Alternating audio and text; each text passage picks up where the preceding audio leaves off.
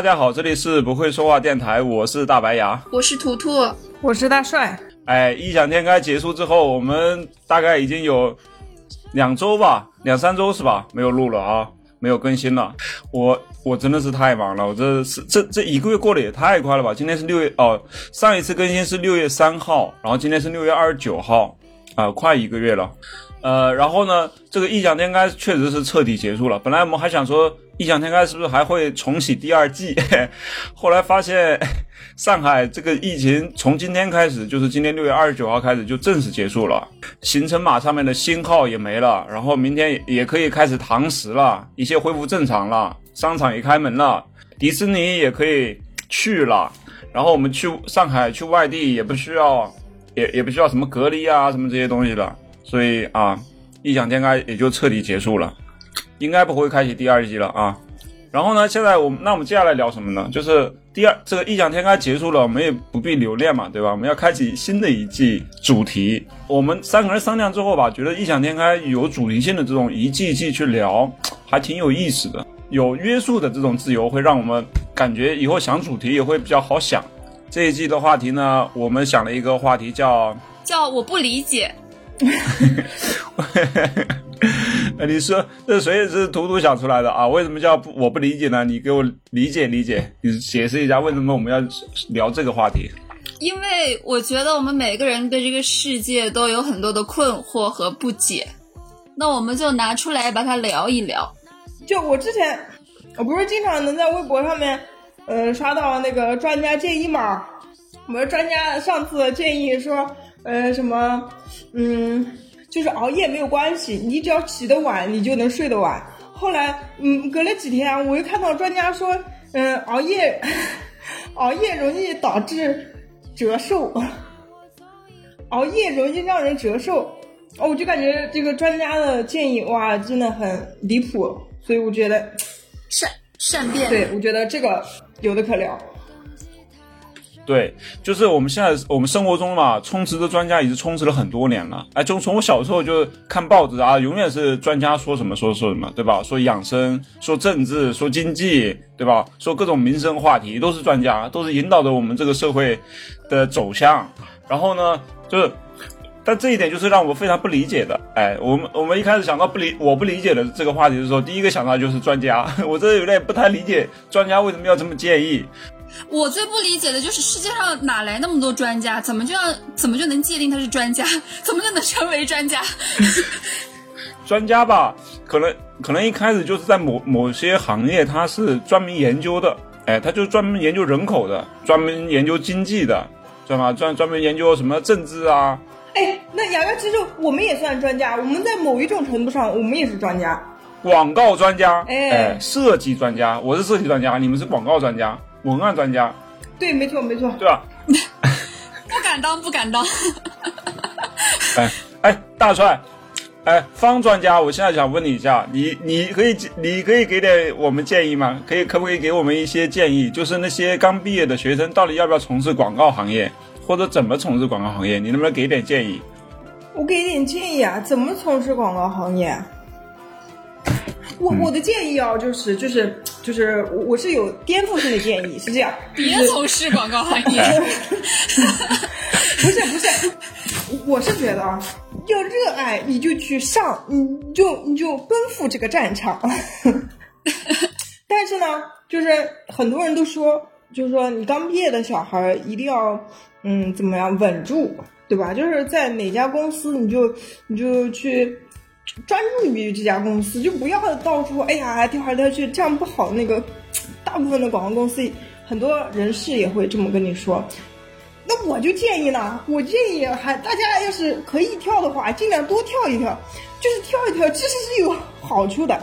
对，跟着刘畊宏跳一跳，比较健康。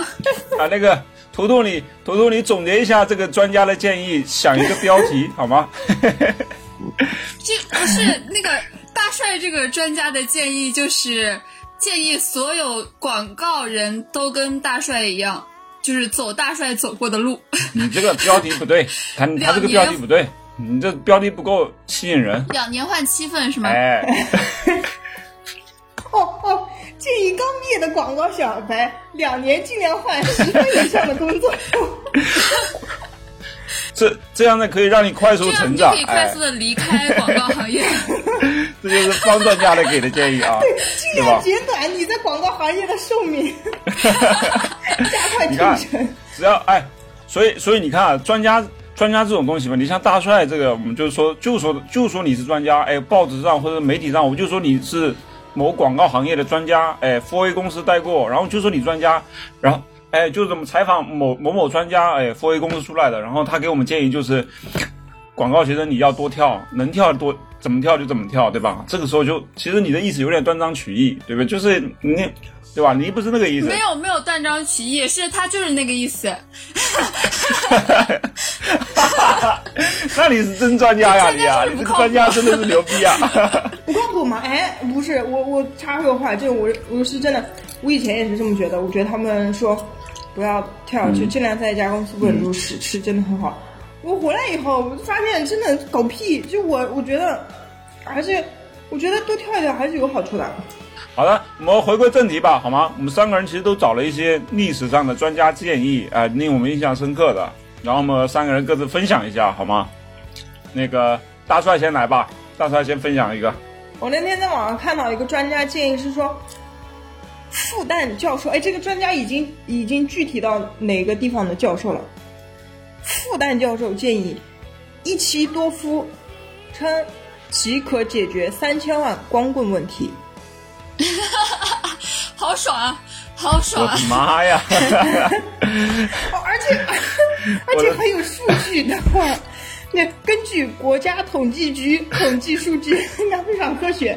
截止至二零一九年底，中国大陆的总人口已经突破了十四亿，其中男性人口为七万一千五百二十七万万，女性人口为六万八千四四百七十八万万，显示男性数量比女性多出了三千万，也就是说，在当下一妻多夫制的婚姻制度下，多出来的三千万男性，将来找将来找老婆成了一个难题。鉴于这种男女比例严重失衡的情况下，复旦大学经济学院特聘讲座教师、澳大利亚社会科学学院院士黄有光提出，这个建议如果真的落实的话，会怎么样？我们畅想一下好吗？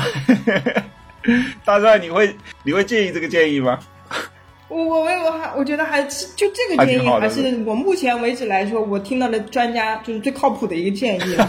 我觉得，我觉得，你们不觉得吗？就是这个这个数据，数据已经给你摆出来了。我是觉得啊，就是最爽的一个建议，但是也是最难落实的一个建议。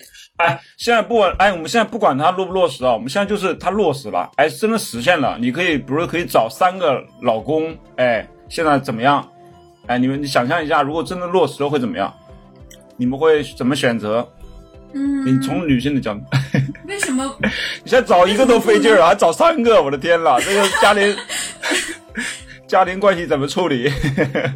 三个人养一个女的，真的是太棒了。或者一或者一个女的养三个男的，对呀、你到时候有可能真的是一个女的养，三个男的，三个男的在家里带孩子呀。哦，这个孩 这孩子问题怎么办？不，我觉得新型的夫妻、新型社会的一一一妻多夫制，肯定不可能是像以前封建社会一样，就是可能你就是在家带孩子怎怎么样。即使我们四个人在一起，也可以和谐愉快、共同就是平等的相处，然后大家一起为这个家就是加入来、加入进来，一起为这个家做一些贡献后期。还可以发展壮大，就是你想加入我们就可以加入我们。哎，我说几个现实的问题哦，啊，这个困难总比那个 对吧？困难总总是很多的。那个会有几个现实的问题，比如呢，首先你们结婚那你们三个人，呃，要领证对吧什？么叫三个人？哪不止三个人？怎么就就三个人？四个人，你可能有跟三个人，你可能先你你你可能哎，有可能同时跟三个男的同时去领证，哎，同一天跟三个人去领证，领证前那你得跟三个人恋爱，对不对？你你不能不是单一个这个雅哥，你这个假设不科学对，雅哥。什么？是这样的，就像古代他们就就是一夫多妻制，人家也不可能同时就是把三四五六个老婆给娶回来。他们我说其中一种情况，先是你听我讲娶正妻，你听我讲，我还没讲完然后再纳妾。嗯，你你听我讲，我没讲完呢嘛，我刚才还没讲完。我说有可能他一下子，比如一个女的，她同时看到三个男生，哎，她三个都要同时娶，哎，他就是同时上看到三个了呀，对吧？她同跟三个男的同时恋爱，现在不是也有很多人，对吧？同时跟好几个人恋爱嘛，对吧？你说的是那种挑战底线的人，我们说的是大部分正常人不是杨总，我们只是说解决剩余三千万男性的单身问题，不是说男的我我我现在我现在就是假设，如果这是这个实施了，知道吧？真的实施了会怎么样？你的我们的生活，女性的生活，男性的生活，到底会出现一个什么样的情况？会轻松而美好。我首先会分大小，我肯定不分，我跟你讲，我绝对不分大小。我跟你讲，什么叫三足鼎立？什么叫势均力敌？什么叫制衡？绝对不能分大小。不是。哎，我我觉得这样，我觉得这样就有点乱了。就是我我是觉得啊，就是在我这里，我还是要分一个层，不不不是说分大小，就是说他们的等级关系就是分已就分出来谁高谁低，不是，是谁在我心目中的位置？高，我。你肯定是这样的，每三个人能力肯定都不一样，各方面在你心目中占的位置肯定是不一样的。虽然你想说，哎，我要平等对待他们，雨露均沾，对吧？但是很难，你终归会有一个偏爱，或者说某个人他能力非常强，对吧？这个就像你生了三个孩子，你三个孩子你都爱他，其实你内心也有就是更喜欢的，就像你养三只猫一样，有更偏爱的。但是其实你理论上就是应该比较平等的对待这三个孩子。我觉得老公也是一样的道理。就是我内心可能有选择，但是我不会给他们就是在表面上排个序，就是说你你是什么正夫，你是侧夫什么的，我不会搞。不一，我觉得不一样。孩子吧，他还小，你可以教他，但是那个 对方已经大人了，他们有些人表现不好 No，知道吧 no，你还平等对待他，你这时候会区别对待的。嗯，我觉得这个类比放在放在那个，与其放在孩子身上，不如放在领导对待下属身上。就是我是觉得哦，就就像你一个领导下面三个下属，就你那个领导总会有一个就是特别称你心意，就是做什么事情啊，就感觉跟你一条心的感觉。其他俩不一定有哦，不管三个都是废物怎么办？都是废物，总有一个脸长得过去吧，脸我看得过去吧。对你手下总有能力强、能力弱的嘛，你这 你得因人而异，对吧？有些人要鼓励，有些人就是对吧？需要，打压一下。就其他两个，甚至甚至如果废物到我实在我看、看不下去的，我甚至想把他开除，就是都有这哎种可，能。你可以把他 休掉，你看是不是你要跟他离婚呢？嘿对吧？这个离婚到时候财产就不知道怎么分，就有点麻烦了。离婚财产我觉得你们的观念都太那个什么了，太草率了。我觉得这种这家人呀，我娶进了进了我严家大门呀，就是我的家人，我不可能就像古代人，就是旧社会的人，旧时代的爷爷奶奶们，他们东西坏了就是修修补补。我们现在的人一坏了就丢，一坏了就丢，能这样干事儿吗？离谱！正确的就是应该，他是我们的家人，我们要学会怎么样跟他们和谐的相处。就像你有三个孩子，他们的性格是不一样的，但你不能说因此就随随便便都要抛弃、放弃这个孩子。你要因地制宜、因还人小呀，而异去你是可以他要跟他成长的呀。不是不是不是，人和人的相处就是这样。其实谈恋爱也是这样的，谈恋爱也是这样。即使他是一个成年人，但是他跟我两个人相处，他肯定是你进我退。互相牵制的这种关系，你要学会跟不同的男人以不同的方式去相处，然后更好的他现在就拿捏掌他现在就像一个情感专家，你看他，不不不，我跟你讲，不管是孩子还是男人，还是职业职，就是你生活中的朋友，包括包括你职场中的一些领导和下属和评级，其实都是的。和人的相处本质上其实是一样的，万物归因，你知道吧？本质上都是一样的。女性情感专家沿途都说，哎，男女之间要绝对的平等，即使你有三个老公也要平等，即使他，对吧？就是不是 专家内说一心你要平等，一是万物皆平等。要让男人感觉到平等，就是。你知道吗？这就是就是跟人相处这种我感觉你会累死吧？哎呦，我我真的，哎，这个话题不能不能聊得太禁忌了。呃不不能深聊，这这这聊的脑壳疼，这个东西这太扯了，感觉。好了，那这样吧，我接着大帅这个话题，我也说一个专家的建议吧，好吧？好就是有一个专家，专家称说已婚男人寿命会比未婚男人长七点五年，这反映出什么问题？那男的结婚以后日子过得很滋润呐、就反映出这个问题。可是专家不这么认为。我知道了，专，哎，我知道了，这女人滋养的男人，对，滋阴补阳。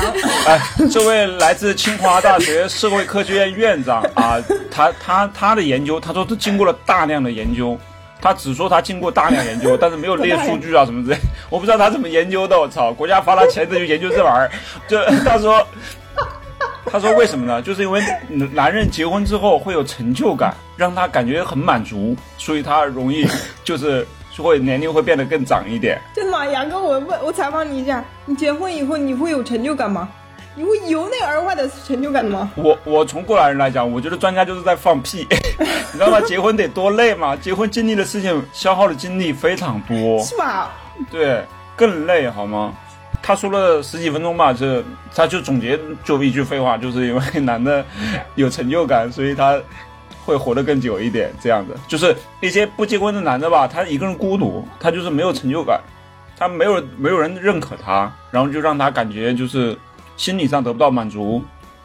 不是我，我觉得还有一个问题就是，他可能他调查的是旧社会的男人，旧社会的男人跟新社会的男人怎么能一概而论呢？现在的男人不是每天下班都是开车到地下车库里，然后抽两根烟，然后叹半个小时气才回家吗？对呀、对呀、我我觉得不不结婚，你可以很多事情不用去做，哎，你可以不用买房，不用可以不用买车，不用养孩子，不用去，你只要养活自己就好了呀，对吧？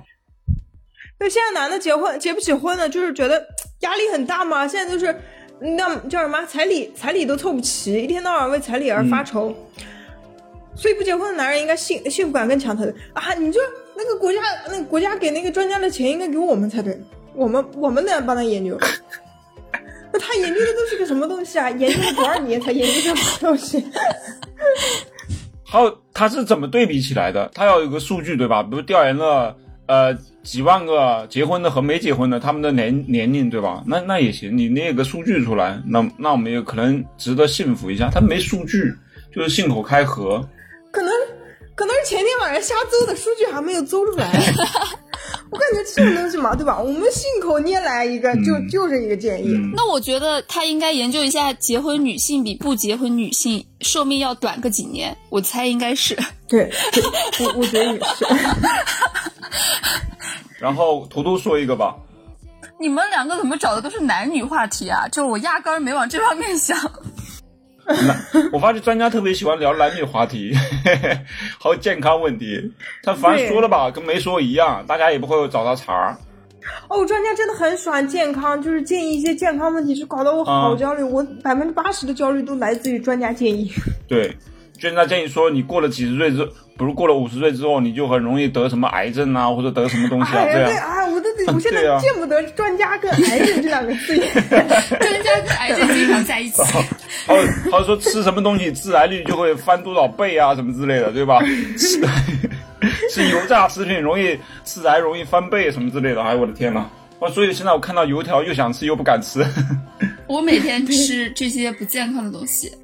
哎，还有我不知道从从什么时候开始啊，专家说油炸食品都是垃圾食品，对吧？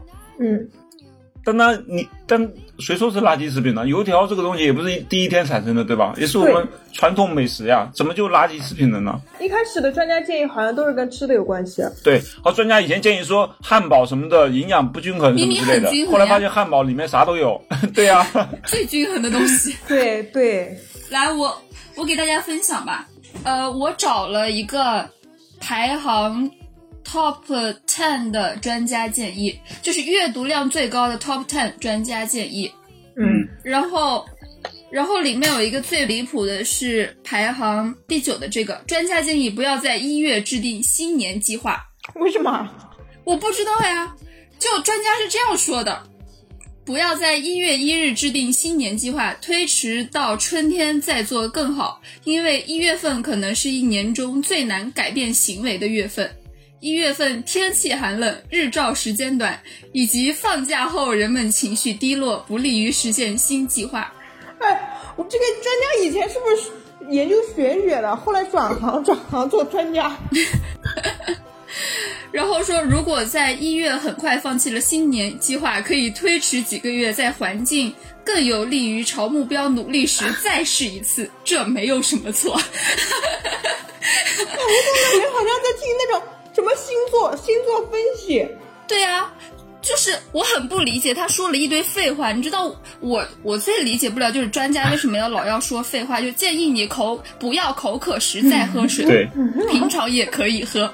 只是 top top 七的，你知道吧？排行第七的，我不理解。哎，刚才我我觉得专家那个说的吧，说不定有点道理。哎，你看我们中国古代不是说某日哎忌出门宜搬家，哎宜搬家对吧？这不还是研究玄学的吗？啊，对啊，所以说不定他这个是有一定规律的呀。专家他研究到了，哎，他觉得这这个一月份你你不适宜你做计划，哎，他说不定他也确实是研究了很多这种东西。所以这个专家建议你你吃了是吧？还有吗？还有吗？你刚才不是我我可以读一下从一到十大家最关心的啊。好的。第一个是专家建议女性退休年龄延至五十五岁。第二个是专家建议晚上十点到十一点睡觉。哎，经经常听到，我老是被这个字困扰。我操，妈过了十一十一点睡觉，我就感觉特别的，就是对不起自己。就是有那种愧疚感，你知道吗？啊，对。是不是有一个专门专门研究那个晚上睡眠的一个联盟专家联盟，就专门研究几点睡觉合适？对，一下子说什么睡够就行，一下子又说必须在那个时间点睡，因为那个什么十一点到一点是什么肝排毒呀，什么心脏排毒呀，就是肾排毒呀，给你列了一整个时间线，各种器官排毒的时间。就说睡睡晚了没没关系，一下又说睡晚了容易折寿。关键是他说折寿这一点我很受不了，我我很见不得，很听不得。你你你们看过你们看过那种就是很多伟大的科学家什么的他们的作息吗？就什么都非常非常短。爱因斯坦呀，什么那个什么 特斯拉呀，然后 还有一些文学家巴尔扎克啊什么之类的。对对，张就是他们没一个正常的，那没有一个说十一点睡觉的或者怎么的，就是感觉每一个都是。都是很特别，然后睡的时间都特别短，说明什么呢？说明听取专家建议你就是一个普通人，不听专家建议你才能走向成功，是 吧？要有自己的想法，对。哎，我们这里可以想一想，那古时候的人睡觉一般晚上都几点睡呢？应该天黑了就准备睡了吧？对啊，六七点就睡了，然后第二天早上三四点、四五点就起了，因为他要闻鸡而起。嗯。所以那个会不会，那个会不会是比较健康的作息？就是太阳下山的时候睡觉，太阳出来的时候起床，就是那样比较顺应自然，对呀。专家不是说了吗？就是在每个地方睡觉时间不一样，就是我们要顺应这个地方，就是日升日落这种，吸天地之精华这种。嗯。对对，那我们你看我我们现在嗯谁遵守了这个这个规则？就是谁谁七八点七八点太落六七点那个太阳落了，你睡觉了吗？没有，但是我遵守了。四五点你起了吗？到哪个地方遵守哪个地方的作息？我在上海遵守了上海的作息。上海什么作息啊？十二十二点到一点钟日不落作息。那上海也不是十点钟才落日呀？上海日不落呀。对啊，上海不夜城呐，嗯，人家叫不夜城。好的，你继续读，还有吗？呃，排行第三的是专家不建议年轻人掏空六个钱包凑首付。哎，这个我好像听过，听过。去年的。哎，这个我真的要，我还记得啊，大概五六年前的时候，那时候专家很多有一个讨论，就是到底要租房还是买房？嗯，我还记得吧？就那时候讨论的非常多，年轻人到底应该租房还是应该买房？然后那时候很多专家就建议说，年轻人不要买房，就是赶紧租房，就是租房也挺好。我记得这个热，我还记得这个热搜，这个热搜出来的同一天，出了另一条专家建议是，专家建议买房比租房划算。然后专家建议正好趁年轻的时候，最好趁年轻的时候买房。哎，这个专家是好专家呀，这个我我认同这个专家，我觉得我也觉得打一架吧，要不。哎，我记得那一阵啊，有一阵子就是风向被带的，就是让所有年轻人就提倡租房，好像是，对对对吧？就是前前几年炒房炒的太厉害了，然后国家想降一下这个温，就是好像是一零年左右出限购政策那段时间就开始就一直炒这种。嗯，对。然后很多年轻人真的就就就租房了，说不买房，感觉不买房更潇洒，租房自由什么之类的，对吧？哇，就是四海为家，就是自己嗯活得很潇洒、潇洒快活。对我后来，我后来，后来这冷静下来，仔细算了一下，我觉得怎么算还是买房比租房划算。哎，不是啊，你想一想，你买房之后，你房子就在那儿了呀，你你也不影响你租房呀，你该租房你租房呗，对不对？你你那个房子卖了，你想租房也也也也没关系啊，对吧？嗯，不是，关键是关键是你那个你那个房租，你房你还不用付房租，完了你多少年以后你多少钱买的多少钱还能卖掉。而且关键是这几年还它涨，确实涨了很多。是的，对吧？就你如果买的话，就是如果你当时真的有点实力能买的话，那你现在肯定是肯定是赚的呀。然后呢，我我正好也看到一个新闻，就是就是专家称今年十六月份到十月份是一个购房的好时机。好烦哦，好烦哦。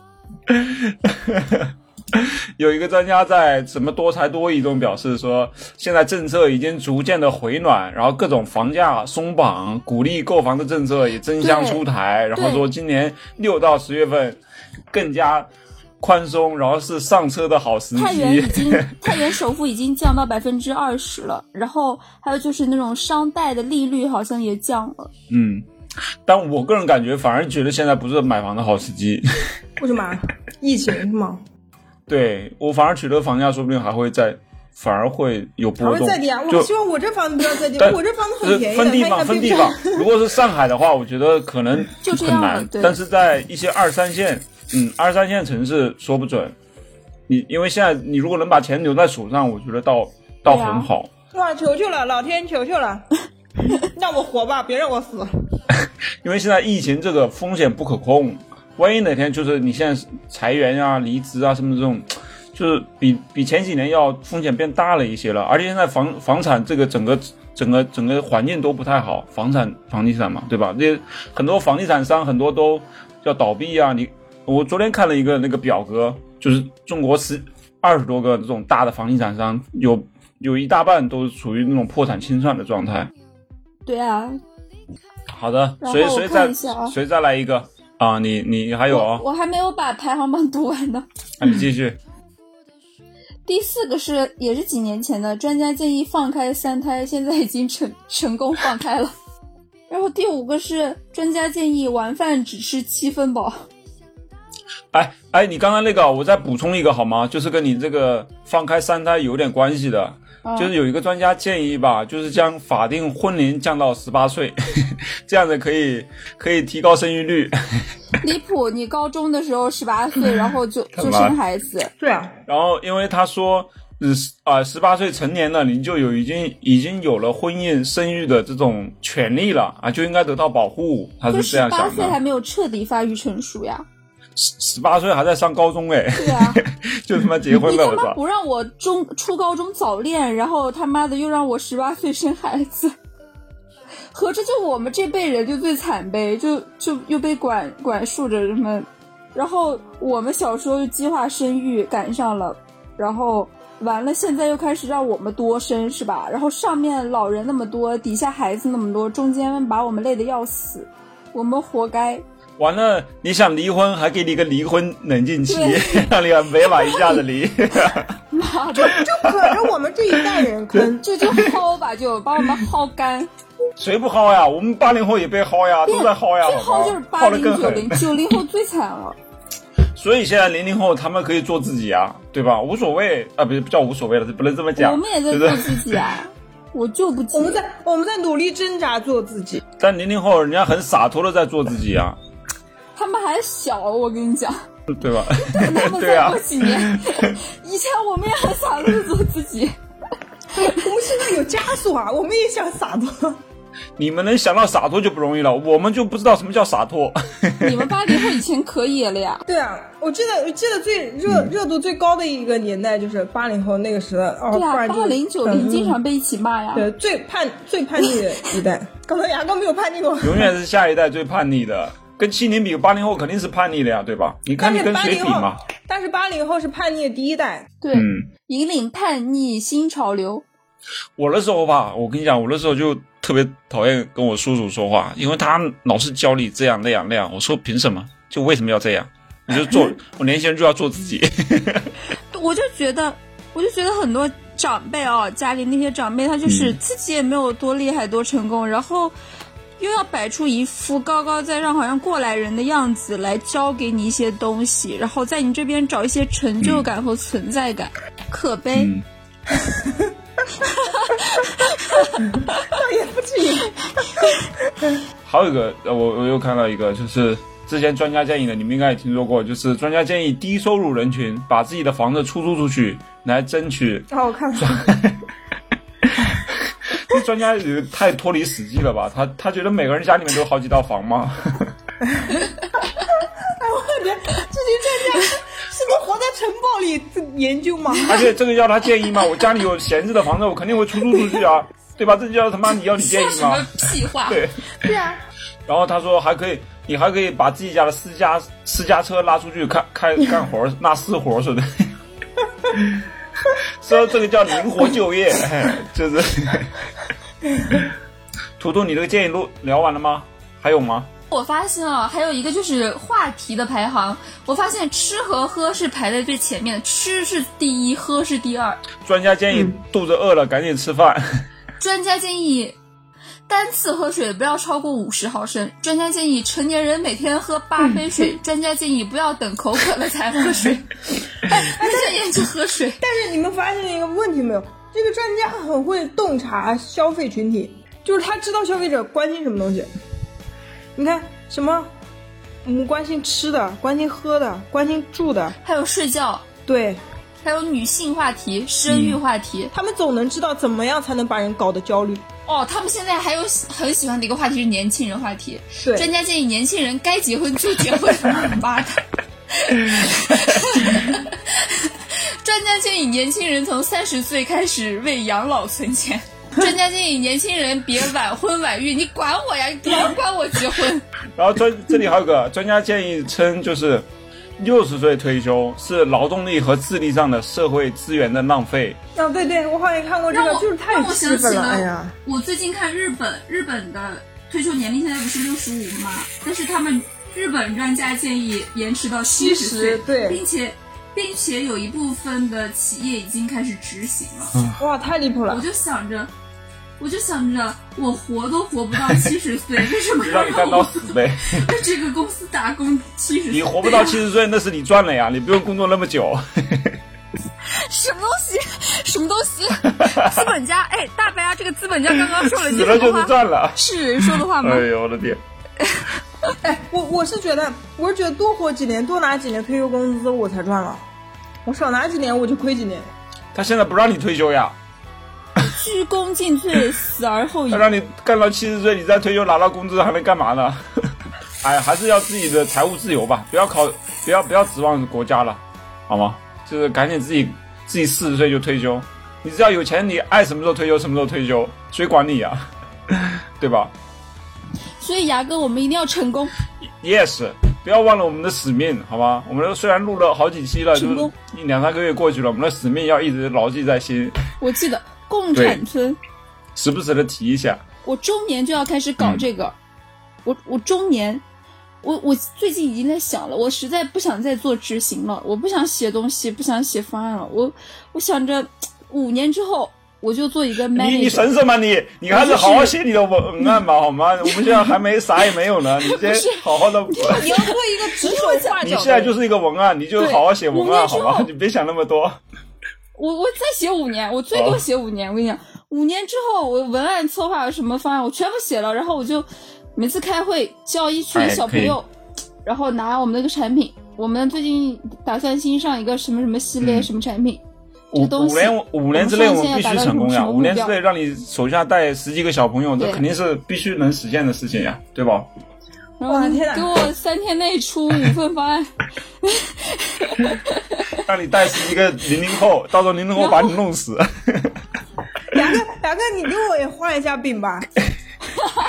你哎，你别别让别人画，你自己有什么目标？你看图图他是自己有目标呀。呀。嗯，大帅，你这么着吧，五年之后两百万，好吗？你的资产翻到两百万。啊，牙哥，你为什么到我就这么俗气啊？我不是那么俗气的人。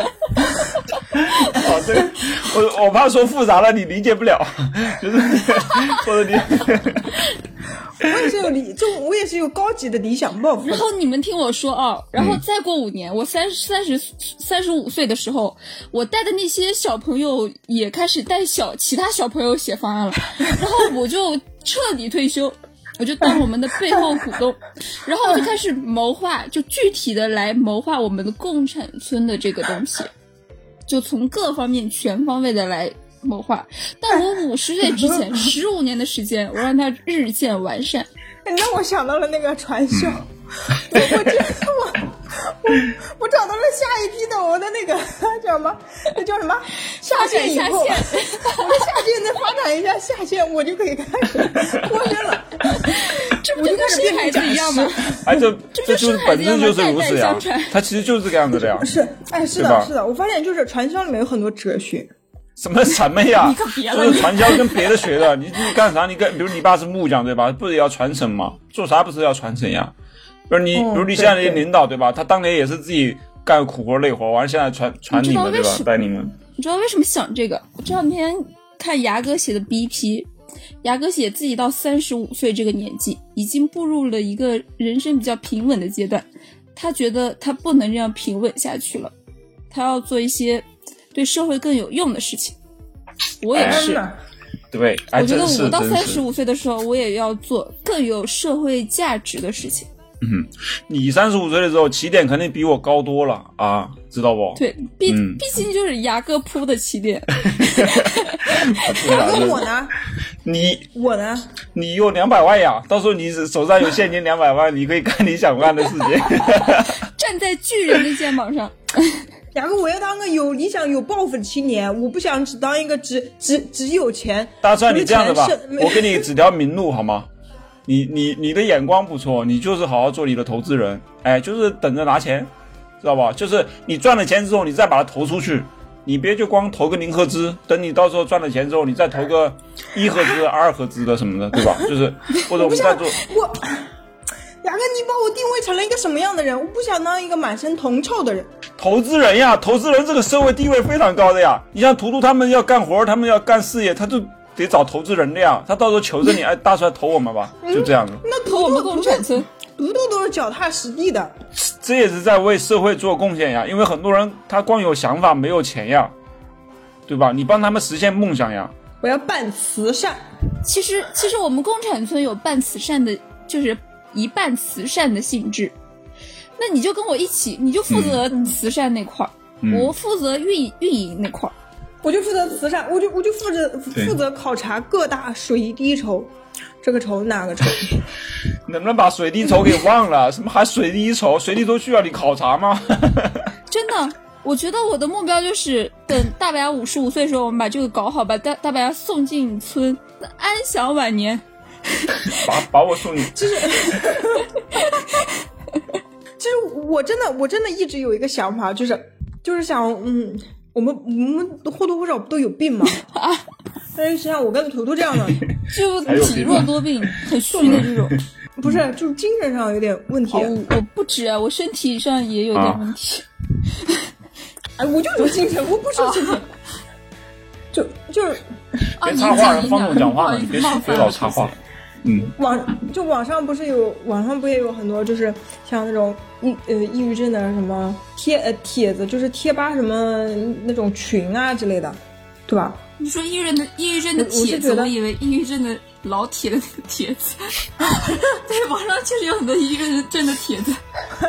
很多抑抑郁症的，就是也一个小小团体嘛，我我就想着以后就是可以发展成一个线下的团体，就是我在想，我们可以搞一个乌托邦，就是所有就是患有精神疾病的人都可以在。那个乌托邦里，就是你想干嘛干嘛。然后，嗯，我们这个乌托邦是是以什么为宗旨呢？就是以帮助那些很绝望的人为宗旨。就是我们就是叫那叫什么？就是自己淋雨了还不忘给别人打伞。就是我就想搞一个 大善人呀，这是，这是伟人呀，这是。为什么呢？因为我我是觉得，就是大家如果患有那种就是很对这个社会很绝望的人。我觉得他们可以通过什么样的方式重拾对这个希望？就是可能会，嗯，通过帮助别人，让别人看到希望的方式，就是让自己获得能量。我是这样想的。你看，这是不是能放在我们共享村里面？就我们一群，我们一群老头老太太，去外面帮助那些哎水滴筹里面需要那个帮助的小孩。大帅。我我这样的把你的格局打开一点，我觉得以后吧，等我们那个时候，其实已经不是只有水滴筹了，其实我们应该站在全球的这个视野去看待问题。对对对，就是非洲的那些儿童，对吧？或者是一些这种拉美地区的一些这种贫困地区的儿童，你都可以考虑。别老想着你家里那那点水滴筹，好吧？外国的水滴筹，那个就 那个时候，我觉得相信我们国家的医保啊，各种东西已经能把这个问题完全解决了。哎。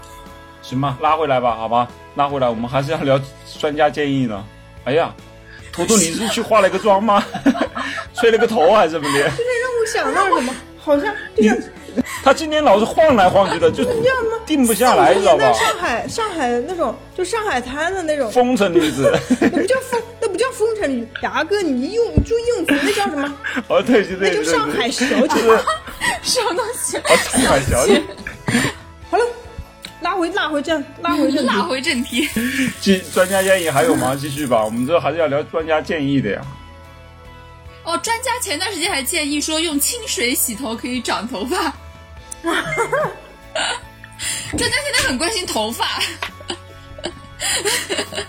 嗯，专家专家很会顺应热点的，热点往哪个方向走，他就往哪个方向研究。我头现在秃，他就开始关心我的头。牙哥有吗？哦，我再说一个啊，专家建议公司推出付费上班，就他付费上班就是怎么考虑呢？就是现在很多毕业学生嘛，他不是就是找工作很困难嘛，对吧？对。然后呢，再加上现在那种很多企业就是招工难，然后就是成本比较高嘛，对吧？嗯。然后呢，专家就建议一举两得：一是你可以付费上班，二是那些小企业、中小企业可以缓解。缓解这种用人成本，一举两得，怎么样？这个建议怎么样？付费上班是什么意思啊？就是日结是吗？就是，就是你上班，呃，给公司钱。没有。啊？是有什么大？就那个刚毕业的学生找不到工作，然后现在呢，你来这个公司，哎，你给公司钱，你就可以在这上班了，就这个意思。哎，我想起了一句话，就是工人热爱。资本家贱的难受，这样呢？这样你不是能找到工作了吗？那这样的小企业呢，又可以缓解这种压力了啊，对吧？我的目的是有钱呀，赚钱呀，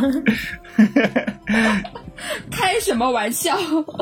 我是觉得真的专家他没法代入，知道吧？他给建议之前，他给的那个对象，他没法代入到那个对象的那个身临其境，他能代入到现在那学生的心态吗？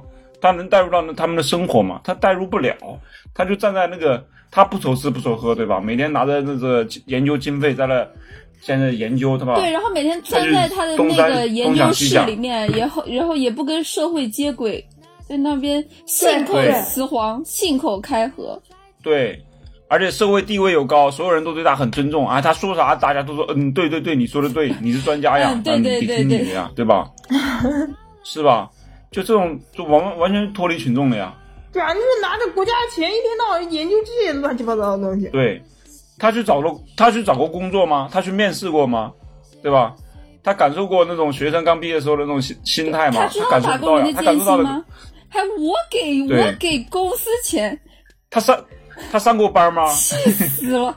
我给公司钱。那你干脆说你是一个培训公司好了，你就是做培训的嘛。那那你就是培训公司。吗？就是。我要给我要付出劳动，然后我要付出金钱，那我我拿什么呢？你这个就是一个就业培训嘛，对吧？你就业培训，你就是就业培训。上课嘛，我交学费，我愿意。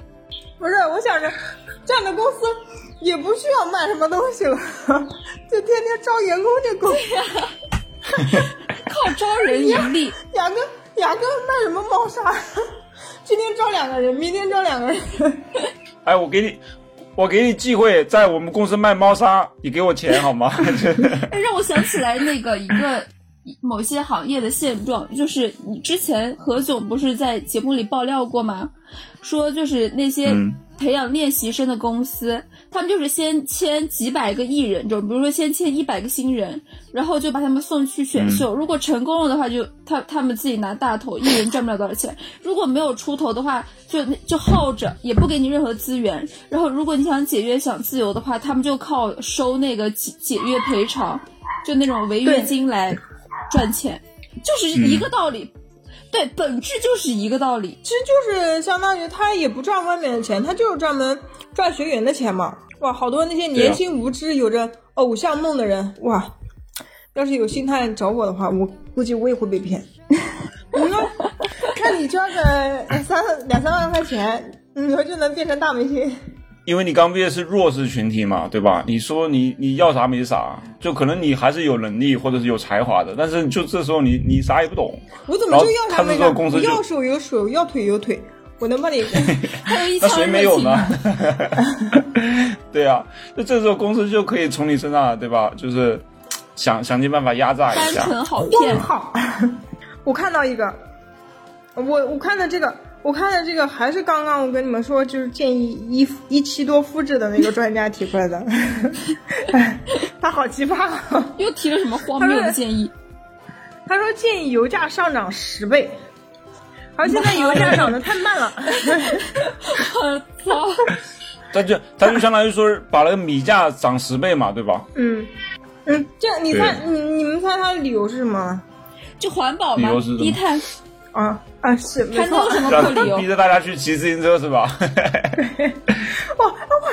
我觉得我觉得这样解决方式好容易啊。对呀、就是他们完全不动不动脑子想想怎么样，就是能更环保。那你汽车工业还发不发展了呀？那只能全全部开电动车是吗？对啊，就像说有有了空调这种，你产生一些氟利昂什么的呀，这些东西会污染环境。但是有空调不就是为了人类更舒适吗？人类为什么要发明它？车也是呀，就不就为了更方便的出行吗？你应该想办法，比如说新能源汽车呀，未来可能会有更好的什么叉叉叉能源汽车，你想办法让在就是达到便利的同时兼顾一些环境问题。你不能说很简单粗暴的哦，油价上调十倍这种。这个要你专家干嘛呀？这个普通人也可以想得到呀。那国家给你那么多经费，就让你提这种不用动脑子的建议吗？建议专家不要建议了。就是我感觉这普通人 普通人能想到都不敢说，都不好意思说出来的那种建议。对呀就所以说专家嘛，他就是他有无限的这种话语权，哎，他说话别人还就你说你说大帅建议谁听呀，对吧？或者我建议我说一下，有人有人听吗？没人听呀，也就专家哎挂一个大白 title 建。议肯定有人听，大白是老板，我也我也只能建议大帅这建议图图，哎，你你能不能少多吃一点饭，还是怎么的？我只能这么建建议你议，不要减肥了。我也不敢太，我也不敢太建议，对吧？就是哎哎，还有一个建议，就是跟刚刚那个第一个建议有异曲同工之妙。他说建议低收入的人可以几个人同时找一个老婆。什么众筹啊，就是众筹娶妻，共享老婆，什么东西？那不是一夫多一一妻多夫吗？那不是本质上还是对，估计就是现在现在男的那个叫什么彩礼压力太大了。我也觉得，其实其实我觉得这个社会还是对男性的这种压力有点太大。嗯嗯。还有什么专家建议？我啊，我看我这里还有一个，就是专家建议双十一到了，就是大学生不要过度消费。说什么屁话专家现在还建议，最近建议我们消费呢，还，你看没？就是那个什么上海没有什么明显报复性消费，还上热搜，就是他们期待上海报复性消费。上海人民没钱了呀，都都被那些团购给你疫情期间买天价嗯菜花了我多少钱呀？还让我报复性消费，谁他妈？你看，一一方面是买这种吃的喝的价格涨了，另外一个就是很多人开始换房子，然后租房，对啊要就租房市场也非常，的激情，现然后在。对，然后还有很多人被裁员了，他哪来的钱，对吧？然后像我们这种开公司的老板，你说他他妈的呃最惨了，也没钱，对不对？你说谁有钱吧？谁谁赚到钱了？小部分人，极小一部分人赚赚到钱了，让他们消费去吧，他们也没法暴，就是就是这种暴力消费啊，对吧？就大部分人都没钱了呀。对。还有专家说，交通堵塞是因为什么？你们猜？是因为是因为车太多，是因为不是，交通堵塞，是因为上下班高峰期、不是，上下班时间，是因为城市建设、道路规划。是交通堵塞是因为房价不够高造成的。我的妈呀说什么！是为什么呢？这这个逻辑他是在哪呢？在说什么？你你要你先买房吧，你买你房房贷还全部都还完了，你就开始买车了。你不就买车了吗？妈的，车企车企会很抑郁吧？你这样讲。然后我这里还有一个专家建议啊，专家建议启动同居法立法，就是现在很多年轻人不是同居嘛，对吧？但是其实同居是不受法律保护的。对对然后这次呢，他建议建议说，就两个人同居之后呢，有时候他需要有一些财产的分割啊什么的，可以通过法律来保护一下。同居怎么就要财产分割？不是不是有一些那种就情侣啊在一起各种，还有一些纠纷，比如说也有家暴的情况，包括我觉得同居法嗯挺好的，就有一些男男和女女是吧，也可以因此受到保护。我觉得我觉得还哎，挺有必那要。那这里那这里同居法，相当于就是他也要领个证，哎，同居证，两个人你你不然你怎么证明你同居的呢？对吧？你得有个同居证呀，然后受法律保护呀。嗯你这个同居证受法律保护的，同居的时候你这个财产什么的各方面得写清楚了，然后分割的时候也可以好分，对不对？变相婚前财产变相呃也是一种同同居前财产和同居后财产，这那这个不就结婚证吗？多过的放屁。不不不不不，对对于男男和女女来说，这个东西还是挺有意义的。就就是结那婚男男女女不一定受法律保护呀，他现在说的肯定是男女关系男男女女他可能定不一定。能领不了证。什么不一定？这立法这专家说了。专家说的是同居，专家又没说是只能是男女同居。万一是闺蜜同居呢？我觉得默认的应该就是男女同居。他 你那个男男男男和女女在专家眼里，他就是个合租，知道吧？他他们想同居，同居是要发生关系的啊。然后就是真的吗？同居的定义这么的深入吗？啊，我觉得 大帅你不懂，我也不懂。那不然同居那你是要两个人就是睡到一张，不叫不叫睡到一张床上，就是男女之间他，不然那怎么叫同居呢？对吧？那叫合租呀。那男男和女女也可以深入的发生关系啊。他他要法律保护你，就是因为你们之间有一定关系，你没有关系，他保律保护个啥？你说我，你说大帅啊，不，是有你说大帅和图图两个人，对啊吧？，保护我们纯洁的是有关系。那你们之间不存在这种财产分割的问题这，万一他出轨因为你们，之间没有，你们你们也不是情侣啊，你们不是情侣啊，他是建立在情侣的基础上一些上。共同买的、共同消费的一些东西呢。嗯，你俩不是情侣，再说一遍，他是情侣的关系。你你你俩是朋友，你朋友的话，你你给大帅买了一个东西，对吧？你还说，那你还去那边登记一下，还那我和大帅，比如说共同购置？一个什么万元万元投影仪，那我们一起用，那到底怎么分割？那你那你们之间我们共同买了一只小猫咪，我们要怎么抚养对权，？然后我们共同买了一辆那那个法律肯定不管国家不管呀，那是你们之间的关系啊，那你们俩之间有协议的呀这个。同居那你这对吧同居证还是有必要的，这个专家建议还是可以。所以不是说，哎，我跟张三一起买了一个东西，完了国家就得保护你俩之间的这种，张三，你是罗翔吗？你俩怎么分？你俩你俩自己去呗，我靠！或者说民事纠纷嘛，你只能说上升到你们俩之间是民事纠纷，对吧？所以买了一辆车，然后我来我占了一半，他占了一半，然后他一个人占为己有，那就是民事纠纷，不是这不受同居法保护。没错，没错。那我们就这么在记忆，中离开吧。啊、结束，来就来呃结束语。就直接直接结束吗？对吧？啊，那好的。感感觉不说点什么就直那就接结束吗？不会说话，来啊来一个不会说话建议吧。不会啊，不会说话建议你们就不要听专专家的建议，多自己思考思考，动动脑子好吗？就是独立思考。专家的建议，他就是个建议，你可以把它当成屁放出去，好吗？然后最后啊、可听可不听，听完之后你也得自己想一想，到底是不是对的。嗯，不会说话还建议你们，就是听完不会说话电台以后，最好要一键三连，这样的话呢，才能跟我们永久地保持联系，永远的获得快乐。对，不会说话还建议你们不要听不会说话的建议，你们自己想不会说话，我作为不会说话代表给专家一个建议行吗？可以啊，你我想。用罗翔老师曾经引用过的一句话，就是，呃，你少爱抽象的人类，多爱具体的人。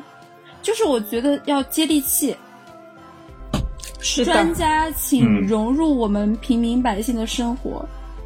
对，就专家吧，你给建议之前，你真的要去研究研究，你到田间地头，你去调研调研，你别他妈的瞎想皇，帝还就微服对吧？这个。是呀，你去看一看呀，你是吧？你是你给学生建议，你那你去学学中里面调研调研，那些学生到底咋咋想的，对不对？你给那些那个同居的那些男女建议，那你你你也去同居看看呀，对吧？你这体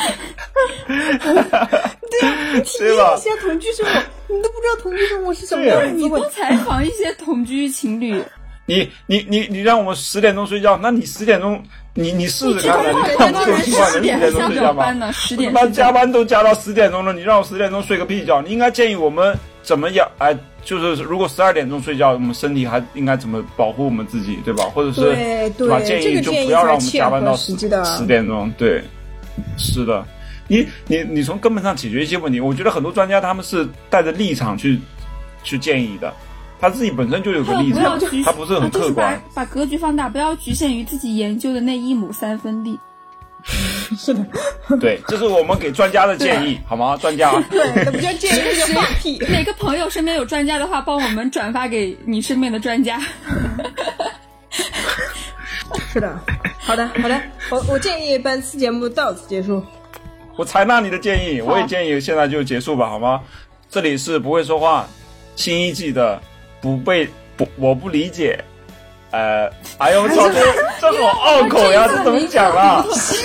没有没有印象，应该很很好很好说哎，这个这个叫我不理解什么什么的，哎就我不理解，比想听，这很顺口呀，是你自己的理解专栏，啊好的，不会说话，我好了，这一。期就到这里吧，这里是不会说话我不理解专栏的新一期第一期节目，然后我们就到这里啦，我是大白牙，我是图图，我是大帅拜拜。拜拜。拜拜。